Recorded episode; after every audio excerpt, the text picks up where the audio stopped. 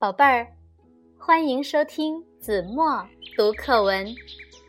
今天我要为大家读的是三年级上册第十二课《空气在哪里》。小猴子要和空气玩捉迷藏的游戏，空气嘻嘻一笑说。我可是个隐身人，随便藏到什么地方，恐怕你都很难找到。说完，一眨眼，真的不见了。小猴子找啊找，找不到，急得大声喊：“空气，空气，你在哪里？”我在你的肺里，空气回答道。小猴子一张开嘴，空气就跑了。小猴子赶紧追，他一边追一边喊：“空气，空气，你在哪里？”我在你玩的小皮球里，让皮球。跳得老高老高，小猴子拿起小皮球，左瞧瞧，右看看，皮球上面没有门儿，这可怎么办呢？他一拍脑门儿，计上心来，找来一把锥子，在皮球上刺了个小洞，往里瞧。哎呀，糟糕！皮球瘪了，空气又跑了。小猴子不灰心，又去找空气。他找啊找，大声喊道：“空气，空气，你在哪里？”我在汽车的轮胎里，有了我。汽车就能装得多，跑得快。小猴子一眼看见轮胎上有气门，忙用手打开。他想，这下准能把空气抓到。不料，只听见“嗤”的一声，轮胎瘪了，空气又跑了。小猴子爬起来，继续找空气。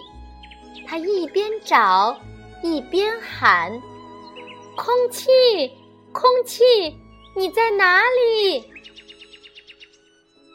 我在你写字用的钢笔里。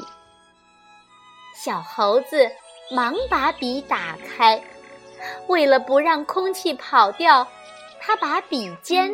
放进墨水瓶里，以为这回准能把空气捉到。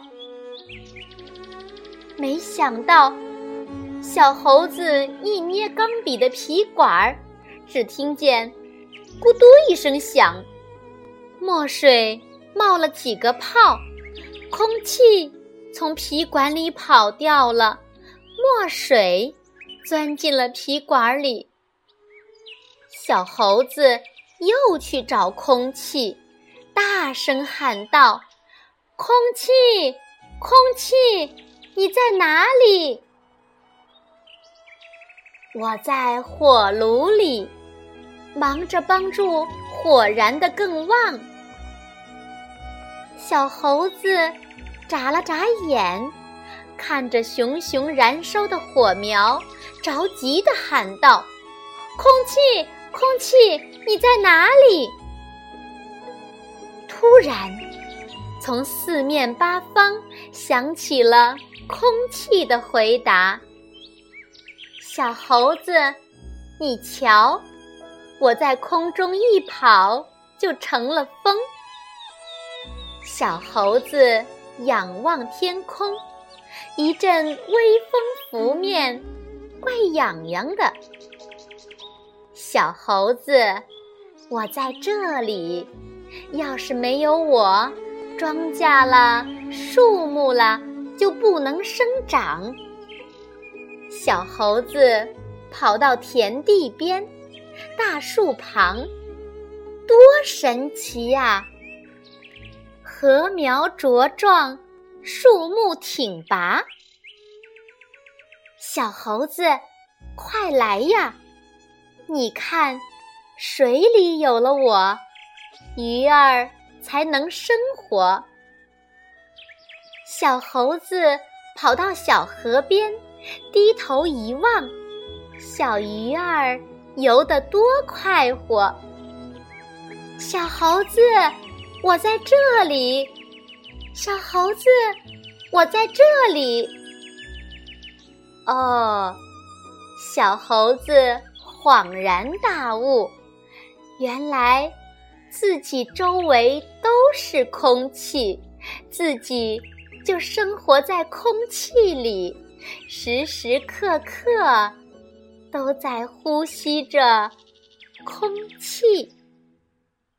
好了，宝贝儿，感谢您收听子墨读课文，我们下期节目。再见。